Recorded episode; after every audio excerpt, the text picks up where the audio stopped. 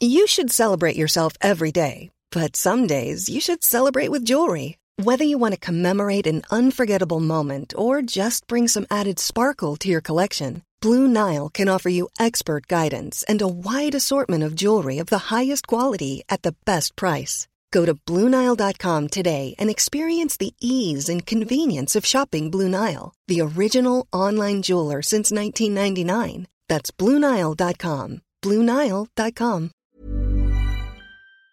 Bonjour à tous, bienvenue dans les belles figures de l'histoire. Dans le calendrier chrétien, c'est l'une des grandes figures fêtées autour de Noël. Il s'agit de Saint Jean l'évangéliste. Il n'a pas 18 ans quand il rencontre Jésus et il fait partie des pêcheurs de Galilée qui ont été les premiers disciples du Christ. C'est aussi le seul apôtre présent au pied de la croix et le premier à croire en la résurrection. Et il est considéré comme le plus pénétrant des évangélistes et pourquoi on l'appelle l'aigle de Patmos pour sa profondeur de vue. Et c'est enfin lui qui nous révèle que Dieu est amour, mais un amour qui n'est pas dénué d'épreuves. Tout cela, on en parle aujourd'hui dans les belles figures avec le Père Jean-François Thomas. Bonjour mon Père. Bonjour Émeric. Et euh, je rappelle que vous êtes l'auteur des Vertus méditées, publiées chez Via Romana. Également, Véronique Jacquier est avec nous. Bonjour Véronique. Bonjour Émeric, bonjour à tous. Voilà, cette émission, vous le savez, est en partenariat avec l'hebdomadaire France catholique.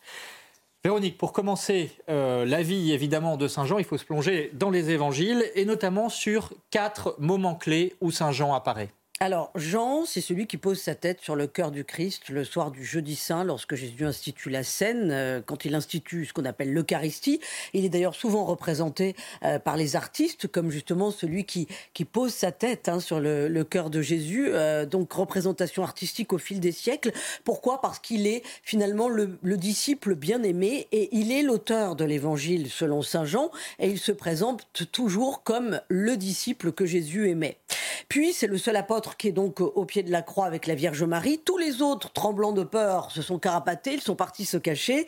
Et Jésus, au moment d'expirer, ça c'est un moment très très fort, alors qu'il est sur la croix, confie la Vierge Marie à Jean et de même euh, confie Jean à la Vierge Marie. Donc c'est une très belle marque de confiance et de proximité. L'Évangile raconte qu'à partir de ce moment-là, Jean prend Marie chez elle. Et puis, au petit matin de Pâques, donc, il est là pour constater la résurrection du Christ. Il court avec Pierre jusqu'au tombeau. Comme Pierre est le plus âgé, il le laisse d'abord rentrer dans le tombeau. Et puis, il y a cette phrase dans l'évangile concernant Jean où on dit, il vit et il crut. Il voit qu'il n'y a plus le corps du Christ. Il est donc l'un des témoins de la résurrection, c'est pas rien. Et puis après la résurrection, c'est lui qui reconnaît euh, le Christ euh, de loin sur les berges du lac de Tibériade, alors que les autres apôtres sont avec lui dans la barque en train de pêcher du poisson, mais ils sont dubitatifs quant à cet homme qui est sur la berge et qui leur dit de venir avec, euh, avec lui pour, pour déjeuner. Enfin, quand Jésus fait comprendre à Pierre qu'il mourra en martyr et que ce dernier lui répond, mais et Jean, qu'est-ce qui va lui arriver lui? Qu'est-ce qui va se passer pour lui? Jésus a cette phrase mystérieuse si je veux qu'il demeure jusqu'à ce que je vienne, que t'importe Et donc le bruit accourut parmi les disciples, parmi les apôtres, que Jean, bah, c'est celui qui n'allait jamais mourir, qui allait rester là euh, sur terre jusqu'à ce que Jésus revienne. Voilà les moments clés qui montrent la place considérable de Jean auprès de Jésus. Notons qu'il est quand même mentionné dans d'autres moments forts hein, dans l'Évangile, notamment euh, lors de la transfiguration du Christ sur le mont Tabor. Alors Père Thomas, comment est-ce qu'on peut qualifier cette relation entre euh, Jésus et, Jean, est-ce qu'on peut dire que c'était le, chouchou? Qu'est-ce que ça veut dire cette appellation de disciple que Jésus aimait? Euh, Dire que Saint Jean était le favori de Jésus, euh, bon, ce serait tout de même aller un peu loin, parce que l'amour de, Jésus, en tant que fils de Dieu, c'est un amour qui est égal pour tous.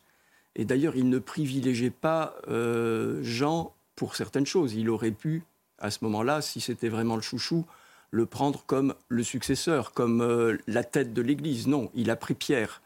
Donc euh, il donne à, chaque apôtre euh, ce dont il a besoin.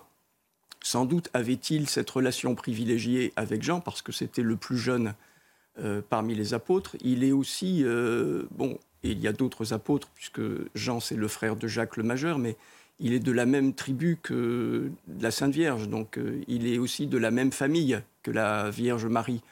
D'où cette relation aussi privilégiée avec la très sainte Vierge. On va en reparler hein, effectivement euh, de ce temps qu'il a passé avec elle, mais auparavant, euh, que dire de son évangile, puisque euh, il y a quatre évangélistes, il en fait partie, mais son évangile, on le dit, un peu différent des autres. Est-ce qu'il finalement, il est plus synthétique, il va au fond des choses? Il y a donc en effet quatre évangiles, trois évangiles que l'on appelle les synoptiques parce que ce sont des évangiles avec lesquels on peut faire des parallèles entre les textes de ces différentes rédactions. En revanche, pour Saint Jean, c'est totalement différent parce que c'est l'évangile théologique par excellence. D'ailleurs, on va dire de Saint Jean que c'est Saint Jean le théologien, euh, également pour euh, faire la différence avec Saint Jean le Baptiste. Mais c'est le théologien, donc c'est l'évangile qui est le plus doctrinal euh, d'une certaine façon c'est l'Évangile qui va déjà euh, réfléchir sur euh, ce qui va être développé ensuite euh, durant les, premiers conciles, que ce soit notamment la Sainte Eucharistie ou bien d'autres aspects de, la foi. C'est l'essence du christianisme, on pourrait dire, son Évangile? Oui, en tout cas, c'est vraiment l'Évangile de Jean, c'est vraiment la fondation pour tous les développements théologiques par la suite. Alors, les autres évangiles entrent aussi en ligne de compte, et puis les écrits de Saint Paul mais c'est vraiment un, roc. Alors il y a cette scène dont a parlé Véronique, hein, de Saint Jean qui repose sur le cœur euh, du Christ au moment de la Sainte Seine. Qu'est-ce que ça veut dire et qu'est-ce que ça lui donne comme perception euh, du Christ lui-même? Euh, La tradition la plus ancienne a vu ce geste comme Saint Jean puisant dans le cœur du Christ deux choses, à la fois l'amour, l'amour divin, et puis la connaissance. la connaissance de choses que les autres apôtres n'auront pas eu, en tout cas pas de la même façon. D'où aussi, euh, sans aucun doute, la possibilité pour Saint Jean par la suite de rédiger cet évangile sous l'inspiration de l'Esprit Saint, mais d'une autre manière que les apôtres euh, synoptiques, que les évangiles synoptiques, qui euh, sont plus de l'ordre factuel. Alors Véronique, est-ce qu'il est possible d'établir une chronologie de la vie de Saint Jean, outre les évangiles bien sûr, c'est-à-dire euh, ce qui s'est passé avant et puis ce qui s'est passé après également? Oui, euh, à partir de l'évangile, de la tradition, des recherches historiques aussi. Alors la tradition rapporte que c'est donc le plus jeune des douze apôtres. Il serait né vers l'an 10 après Jésus-Christ, puisqu'il est plus jeune que Jésus. Il aurait vécu à Bethsaïde sur les bords du lac de Tibériade jusqu'à sa majorité. La majorité à l'époque c'était autour de 12 ans. Hein. Voilà, c'était pas très vieux. Euh, pour les garçons, son père, c'est Zébédée. Il est le patron d'une entreprise de, pêche et il a donc un grand frère, Jacques, dit Jacques le Majeur, qui est donc un apôtre également. Les deux vont décider de suivre Jésus. Ils sont présentés comme Jacques et Jean, les fils du tonnerre dans l'Évangile. C'est ainsi qu'on les nomme. Euh, et ils sont associés de Simon-Pierre, lui aussi pêcheur sur les bords du lac de Galilée, qui va devenir évidemment euh, le chef des apôtres, Saint-Pierre. À partir de l'âge de 12 ans, Jean va à Jérusalem pour les affaires de son père ou en pèlerinage, hein, comme cela se faisait. Euh, comme il est très jeune, lorsqu'il rencontre Jésus, il n'a pas plus de 15-17 ans. Et on voit, vous l'avez expliqué, Père Thomas, qu'il est très sensible aux choses spirituelles. Il a déjà une grande hauteur de vue pour son jeune âge. La tradition rapporte qu'il aurait été un disciple de Saint Jean le Baptiste, le prophète, euh, qui prêche dans le désert et qui annonce la venue du Messie en la personne de Jésus. Et puis de l'an 27 à l'an 30, il devient l'un des douze apôtres en suivant Jésus durant les trois ans de son enseignement, donc il a eu le temps de se nourrir de la parole du Christ. Il deviendra, on l'a dit, le bien-aimé, le disciple préféré au sens où il comprend vraiment la profondeur du message évangélique et, où il est capable de la restituer dans son évangile. En fait, il reçoit les enseignements avec beaucoup de perspicacité, de finesse. Alors, avant de poursuivre, Véronique, peut-être une question, je, Père Thomas. Euh, on le dit fils du tonnerre, hein, c'est ce que nous a dit Véronique, et pourtant, il est devenu en quelque sorte l'apôtre de l'amour, hein, du cœur de Jésus. Est-ce que ça veut dire qu'il a évolué entre le moment où il a rencontré le Christ et, euh, la fin de sa vie? Alors, fils du tonnerre, ça ne signifie pas que c'était un, roc inébranlable et sans, cœur, puisque même ensuite, euh, dans le cours de sa vie, il est rapporté qu'il a fait descendre du ciel euh, le feu, euh, qui a même tué un certain nombre de personnes, mais il a ressuscité les personnes qui avaient été tuées par ce feu. En tout cas, fils du tonnerre, ça veut dire que aussi, sans, aucun doute, dans sa parenté, à commencer par euh, son père et sa mère, il y avait de forts caractères. D'ailleurs, on le voit bien dans l'Évangile, puisque la mère de Jacques et Jean, à un moment donné, veut placer ses deux fils. C'est vraiment la maman juive euh, dans toute sa splendeur. Euh, lorsqu'elle dit à Jésus, eh bien voilà, dans, ton royaume, j'aimerais bien que mes fils soient à ta droite et à ta gauche. Et à ce moment-là, les autres apôtres sont particulièrement choqués. Donc euh, Saint Jean, euh, il est aussi le fils le fils de ses parents et le fils de sa maman. il ne prendra son, comment dire, son, son extension, il ne trouvera sa personnalité que peu à peu. Alors justement, Véronique, que va-t-il se passer pour Saint Jean après le départ du Christ? Alors, après l'ascension du Christ et la Pentecôte, entre 30 et 36, ça c'est relaté dans les actes des apôtres, on sait qu'il seconde Pierre pour l'évangélisation de Jérusalem, le, futur Saint-Pierre. Mais la persécution l'oblige à quitter la ville à partir de 37 et il part avec la Vierge Marie s'installer à Éphèse, dans l'actuelle Turquie. Les faits là aussi sont relatés par les membres du concile d'Éphèse qui s'est tenu en 431. Et puis Jean va rester à Éphèse en fait la majeure partie de sa vie, notamment avec la Vierge Marie, une vie de prière, de contemplation. Il sera aussi connu à Éphèse pour transmettre l'enseignement du Christ. C'est très très fort. Il va former en fait les disciples de la première génération, les premiers évêques aussi. Tenez-vous bien, il va former Polycarpe, qui va lui-même former Potin, qui sera le premier évêque de Lyon, qui va lui-même former Irénée, qui sera le deuxième évêque de Lyon. On voit vraiment la, filiation évangélique et apostolique qui part de Saint Jean. C'est quand même très très fort. Il meurt en 104, presque centenaire à Éphèse. Alors il va se passer aussi beaucoup de choses entre Éphèse et sa mort, on va en reparler. Mais d'abord, Père Thomas, qu'est-ce que ça veut dire quand même? C'est très atypique par rapport aux autres apôtres, cette vie cachée, cette vie contemplative auprès de la Vierge Marie, où il s'est finalement beaucoup nourri de, cette vie de présence et de prière. Qu'est-ce que ça nous dit de Saint Jean? Euh, Ça nous dit qu'il a remplacé auprès de la Sainte Vierge, enfin remplacé en tout cas sur terre, euh, le, Fils euh, par excellence. ça nous dit aussi que Saint Jean certes, c'est un homme de contemplation, mais, dans l'action. Euh, il ne faut pas imaginer qu'il a passé son temps euh, enfermé à écrire euh, des épîtres, un évangile, l'Apocalypse. C'était aussi un évangélisateur. Et d'ailleurs, à cause de cela, il, il a été exilé lorsqu'il est envoyé à Patmos et lorsqu'il va écrire l'Apocalypse. c'est lors d'un exil. Ensuite, il pourra rentrer à Éphèse. Mais c'est un homme qui est qui est vraiment euh, complet. Euh, c'est un apôtre complet. Euh, ce n'est pas simplement celui qui va passer son temps à prier. mais c'est toujours évidemment dans la prière, dans la contemplation, sans aucun doute, dans ce qu'il va recevoir de la très sainte Vierge au cours de, de conversations, de sacrées conversations, qu'il pourra ensuite, inspiré par l'Esprit Saint, écrire ce qu'il nous a légué. Pourquoi est-il placé dans le calendrier? Est-il fêté euh, juste euh, après Noël hein? Euh, Est-ce en, lien, en raison de son lien justement avec la Vierge Marie?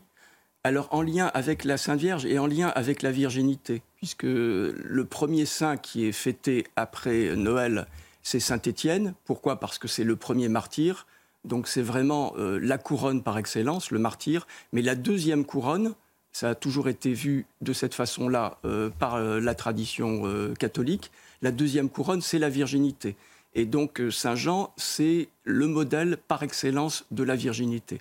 D'où cette fête qui arrive juste après Noël. Il y a aussi cette relation très particulière dont Véronique nous a parlé avec Saint Pierre. Euh, et, effectivement, euh, on, dit que ça correspond à deux traditions dans l'Église euh, la tradition du gouvernement, Saint Pierre, et puis la, la, tradition effectivement de la vie plus contemplative que représenterait Saint Jean. Oui, mais le récit de la résurrection qui montre Saint Pierre et Saint Jean courant vers le tombeau, après le récit fait par Marie-Madeleine, montre bien qu'il n'y a pas de contradiction, mais au contraire une unité et que euh, Saint Jean s'incline euh, devant le gouvernement. Il s'incline euh, pas simplement parce que Saint Pierre est plus âgé et donc il a du mal à courir, mais parce que il sait que Saint Pierre a reçu les clés. Donc c'est Saint Pierre qui doit le premier être le témoin du tombeau vide et donc de la résurrection. Alors, euh, troisième grand trait de la vie euh, de l'apôtre Saint Jean, Véronique, euh, c'est qu'il a connu la persécution, on a commencé à en parler, il n'est pas mort martyr, mais néanmoins, il a pu effectivement voir les premiers chrétiens martyrisés, notamment par l'Empire romain. Oui, à commencer par son frère Jacques, hein, qui meurt décapité en 41 à Jérusalem. Lui, à Éphèse, il est à l'abri jusqu'à l'avènement de l'empereur Domitien, qui est le premier empereur à Rome à vouloir se faire adorer en fait comme un dieu vivant. Et à Éphèse, qu'est-ce qu'il fait euh, Il fait construire un temple, une statue gigantesque pour le représenter. Alors imaginez quand même Jean qui a été à l'école du Christ pendant trois ans, il voit ça, il n'a pas dû rester silencieux face à une telle des mesures. En tout cas, il est traduit à Rome. On sait qu'il vient à Rome et là, il est donc traduit devant l'empereur. Euh, il faut imaginer quand même qu'il a pas loin de 80 ans, donc euh, sacrée personnalité pour tenir aussi bien la route devant l'empereur, qui le soumet mais au supplice de l'huile bouillante. Et là, miracle, voilà ce que rapporte la tradition et aussi de nombreux écrits euh, de chrétiens emblématiques de son temps. Il sort du chaudron plus frais qu'il n'y est entré. Donc toujours est-il qu'il ne meurt pas martyr à Rome. Et l'empereur, visiblement impressionné, l'envoie en exil sur l'île de Patmos en Grèce. Alors, ce qui est atypique avec Jean, c'est que c'est sur l'île de Patmos qu'il va recevoir la révélation de ce qu'on appelle l'Apocalypse, qui veut signifie dévoilement, révélation il dit lui-même qu'il est ravi en esprit, c'est-à-dire en extase, donc c'est quand même un moment assez extraordinaire de sa vie. Euh, et il écrit donc ce livre de l'Apocalypse qui raconte la persécution des premières églises, on va en parler, euh, et puis finalement le retour du Christ en gloire à la fin des temps et le combat du bien contre le mal avec la victoire du bien sur le mal. Ensuite, après ce séjour à Patmos, il va rentrer à Éphèse où il va écrire son évangile et où il va mourir donc quasiment centenaire à l'âge de, de, 100 ans. Euh, et cet évangile, on, en a parlé, reflète vraiment sa singularité, sa personnalité singulière avec ce Dieu qu'il proclame comme étant un Dieu d'amour. Alors Père Thomas, tout d'abord, Saint Jean, on le voit à travers l'Apocalypse, c'est celui qui a l'acuité du combat spirituel, du bien contre le mal, cette lutte avec la victoire du bien. Justement parce qu'il a eu cette connaissance en reposant sur le cœur euh, du Christ. Alors, sans doute pas uniquement au moment de la scène, mais que le Christ lui a légué euh, de façon privilégiée euh, cette, cette capacité de connaissance du bien et du mal. Et donc, on le représente toujours c'est son symbole, justement à partir des quatre symboles dans l'Apocalypse des quatre évangélistes, c'est l'aigle, c'est l'aigle de Patmos. Et l'aigle, à, l'époque, était vu comme euh, l'animal qui peut aller très très haut et même disparaître de la vue humaine tellement il va haut. Donc c'est l'homme de l'altitude, c'est l'homme de la transcendance. Euh, c'est aussi euh, l'animal qui était vu comme capable de fixer le soleil sans être aveuglé. Donc Saint Jean, c'est celui qui fixe la lumière et qui reçoit en effet dans l'Apocalypse euh, une lumière euh, quasi insoutenable. Et puis l'aigle, c'est aussi avait la réputation de laisser toujours une partie euh, de ses proies aux autres oiseaux. Donc c'est le symbole de la charité. Eh bien, chez Saint Jean, on retrouve tout cela. Et l'Apocalypse, certes, c'est le récit de la fin des temps, mais le but de ce récit, c'est de montrer que cette fin des temps débouche sur une nouvelle création. Alors, je vous propose euh, à présent de nous rendre sur les traces de l'apôtre Saint Jean à Rome, à la basilique Saint-Jean de Latran, qui a été euh, dédiée à Saint Jean puis à Saint Jean-Baptiste. Donc, euh, les deux sont réunis. regardez ce reportage, il est signé Éloi Rochebrune. Saint-Jean de Latran fait partie des quatre basiliques majeures de Rome. Construite au IVe siècle, c'est la première de la chrétienté. Constantin, après la bataille du pont Milvius, décide de supprimer euh, euh, l'ordre des cavaliers et donc euh, construit sur la caserne Saint-Jean de Latran, qui est la mère et maîtresse de toutes les églises de Rome et du monde. Il ne reste presque plus rien de l'édifice d'origine.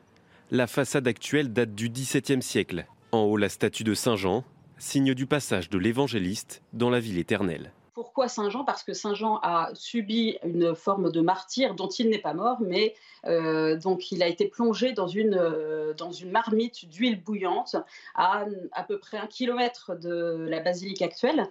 Une basilique qui est aussi le lieu de résidence des papes jusqu'au XIVe siècle. Aujourd'hui, c'est toujours la cathédrale de l'évêque de Rome. C'est là qu'habitaient les papes dans le palais attenant.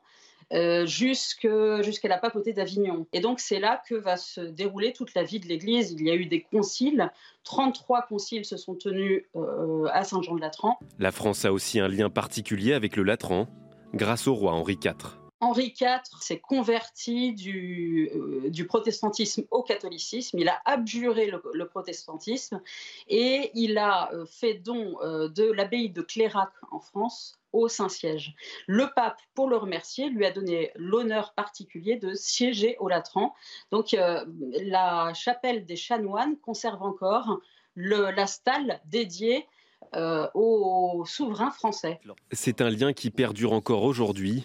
Depuis 2018, Emmanuel Macron est premier et unique chanoine honoraire de la basilique Saint-Jean de Latran. Voilà, ce lien donc qui effectivement a perduré de la monarchie à la République, ce lien entre la France et le Saint-Siège à travers cette basilique Saint-Jean de Latran. Véronique, euh, un mot sur le tombeau de Saint-Jean à Éphèse cette fois? Le tombeau de Saint-Jean qui est toujours visible euh, à Éphèse. Hein. On avait construit évidemment pour accueillir ce tombeau euh, une grande basilique. Bon, vous envoyez les ruines là qui s'affichent à l'écran. Notez qu'on a retrouvé aussi la maison de Marie à Éphèse où Jean aurait donc vécu en compagnie de la mère de Jésus. Vous la voyez s'afficher. Voilà, et puis pour terminer, quelques livres. Alors, la biographie de l'historien Bernard Quillet chez Talendier, Jean l'Évangéliste. Il y a aussi celle de Morissette Vialandru qui est éditée chez Saint-Jude, Saint-Jean l'Évangéliste qui est sorti en avril 2023. Euh, ça, c'est très récent. Voilà le petit livre qui s'affiche à l'écran. Et puis, euh, il y a aussi le livre de Joseph Limintrong qui est le disciple que Jésus aimait. Euh, édition Cerf 2019. C'est pas très vieux non plus. Sans oublier, bien entendu, France catholique qui fait sa une chaque semaine sur la vie de certains saints. C'est sur abonnement ou sur france-catholique.fr. Voilà, quelques derniers mots pour vous dire que Saint-Jean est donc fêté le 27 décembre, juste après Noël. Il est le patron de l'Asie mineure, des libraires, et puis il est invoqué contre les brûlures et les empoisonnements, bien sûr. Il avait été ébouillanté à Rome, on l'a dit. Et puis euh, la citation euh, de la fin Mes petits-enfants, aimez-vous les uns les autres? Voilà ce que répète fréquemment euh, l'évangéliste Saint-Jean. Merci beaucoup, Père Jean-François Thomas. je rappelle que vous êtes l'auteur des Vertus méditées chez Via Romana. Merci aussi, bien sûr, à Véronique Jacquet à Martin Guillard et aux équipes techniques de CNews pour la réalisation de cette émission. À suivre demain à 13h dans Enquête d'Esprit, eh bien, nous parlerons là encore de la Vierge Marie avec notamment Notre-Dame de Guadalupe. C'est le plus grand sanctuaire marial au monde, au Mexique. Ce sera passionnant. Voilà. Et pour l'heure, bien sûr, l'info continue sur CNews.